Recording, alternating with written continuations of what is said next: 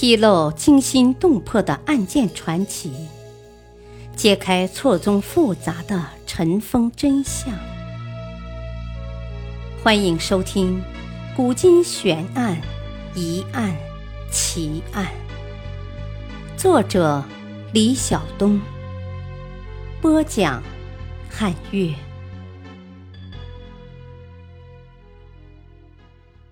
李访。跳进黄河也洗不清。人们总以为天高皇帝远，在天子脚下做些小动作，一定可以瞒天过海，不至于那么倒霉就被揭发。正是带着这种侥幸的心理，引发了古代越来越多的作弊事件，作弊花样层出不穷。李访便是一次科考舞弊中被皇帝发现的一个悲剧人物。这一个科场舞弊案成了他人生上一个重大的污点。李访这个颇有传奇色彩的宋初文人，似乎成了一个被历史遗忘的角色，偶尔被记起，总是背负着沉重的十字架。然而，事实果真如此吗？他是自己考试作弊被发现，还是另有蹊跷？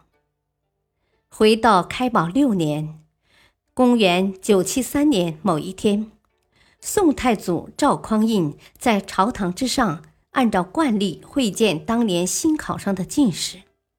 新录取的进士有十一人，诸科二十八人。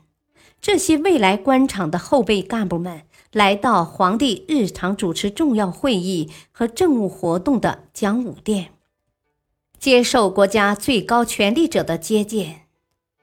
以往这样的会见就像是一场简单的面试，与科考并无本质上的联系，甚至连面试都谈不上。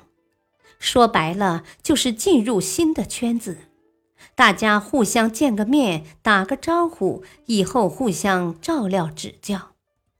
可这一天，赵匡胤却似乎对此格外重视，他将吏部的全选职责也揽在自己的身上。吏部从那些通过科考的考生中全选官员，通过简短的谈话过程来考察考生的身言两大入仕指标。这样的考察形式本来就是不靠谱的。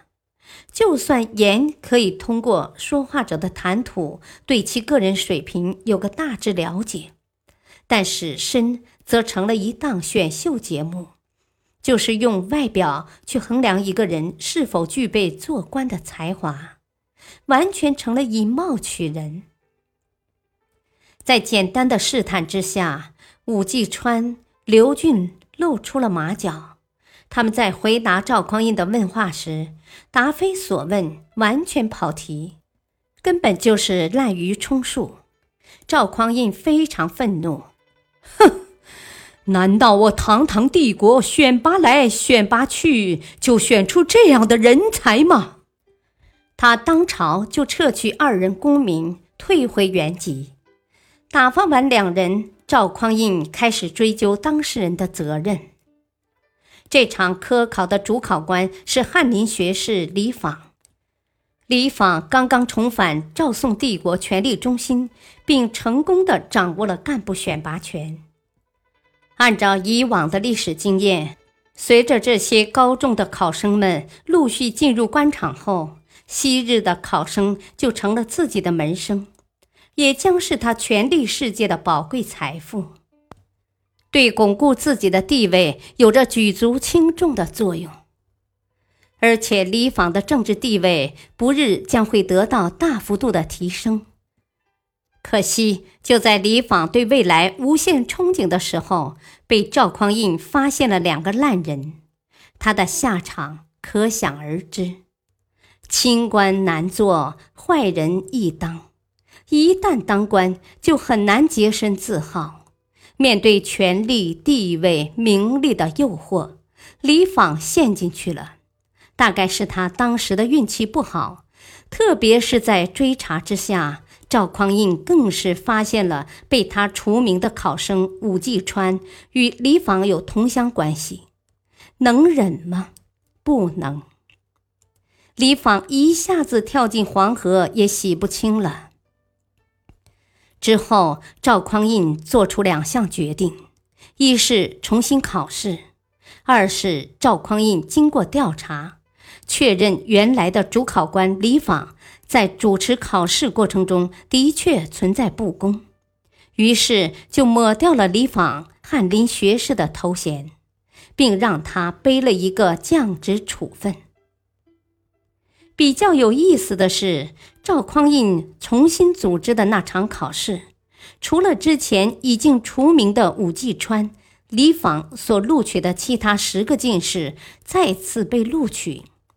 让人感到不解的是，从第一名到第十名，连顺序排名都原封不动。除了这十人，又补录了二十六名进士。不过，复名在此十人之外。有人说，从后来重新的考试可以看出，考场舞弊事件不过是赵匡胤借题发挥的由头。他的真实意图很明确，就是要把官员的选拔权抓在自己的手里，借此削弱文人官僚的权力，来强化自己手中的皇权。而李昉不过是这场义局中的一个棋子罢了。的确，官官相扶的政治局面一直都是帝皇最害怕见到的。赵匡胤最担心的是，像李昉这样的在朝大臣之间，或大臣和一般士大夫之间抱团的派系，成为中央集团的一股分割力量。但也有人说，赵匡胤是想借此给世人敲一个警钟，劝告他们妄想在科考中搞小动作，要安守本分，遵守一切制度，否则科考就变成人们争夺名利地位不择手段的工具了，失去了最初挑选优秀人才的宗旨。李昉并不冤。他确确实实做错了，但从后面看来，或许这是一场似有若无的科场舞弊案。尽管重新考试，但名单几乎一样，因此也有人说李昉冤。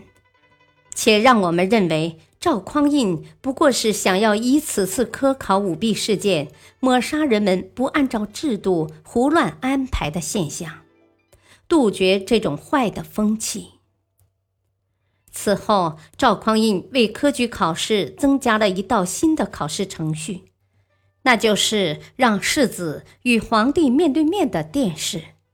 这样一来，皇帝不仅把对文官的选拔权牢牢地攥在了自己的手中，还可以防止奸佞们胡作非为，让真正有才华的人脱颖而出，为朝廷效力。历史话外音：人不要做违背良心的事情，即使当时不被人发现，总有一天会露出马脚。感谢收听，再会。